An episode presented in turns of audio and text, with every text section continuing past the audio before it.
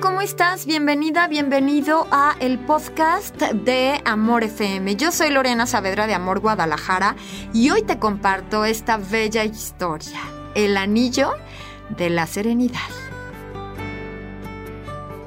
Un rey convocó a la corte a todos los magos del reino y les dijo, Querría ser siempre un buen ejemplo para mis súbditos. Presentadme siempre como un hombre fuerte y seguro, sereno e impasible frente a las vicisitudes de la vida. Me ocurre a veces que me encuentro triste o deprimido por una mala noticia. Otras veces una alegría imprevista o un gran éxito me ponen en un estado de sobreexcitación anormal.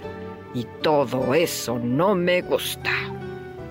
El rey continúa diciendo que, bueno, pues lo hacía sentirse como una brisa que se lleva el viento. Y entonces, finalmente, él lo que quería era pedirles que le fabricaran un amuleto que le protegiera de esos estados de ánimo de repente tan cambiantes que tenía, ¿sabes? Uno tras otro, los magos se echaron para atrás.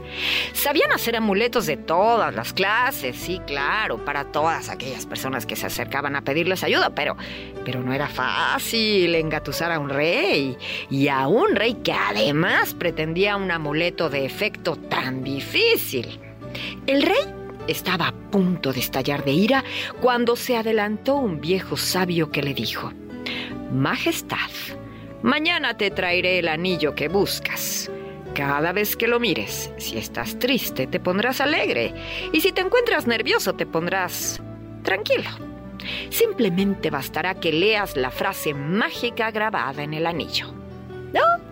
Al día siguiente, el sabio volvió y en medio del silencio general que había, bueno, porque todos tenían la curiosidad de conocer esa frase mágica que venía plasmada en el anillo, en fin, esta persona, este sabio, se lo entregó al rey.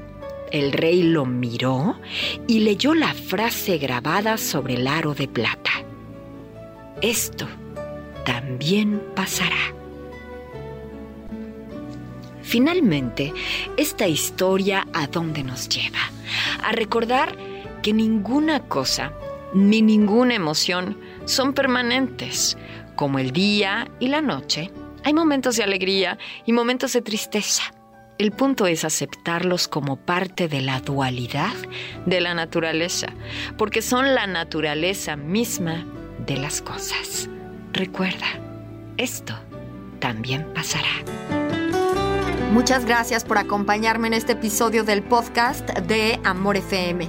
Yo soy Lorena Saavedra de Amor Guadalajara. Twitter, Facebook, arroba Lorena en Amor.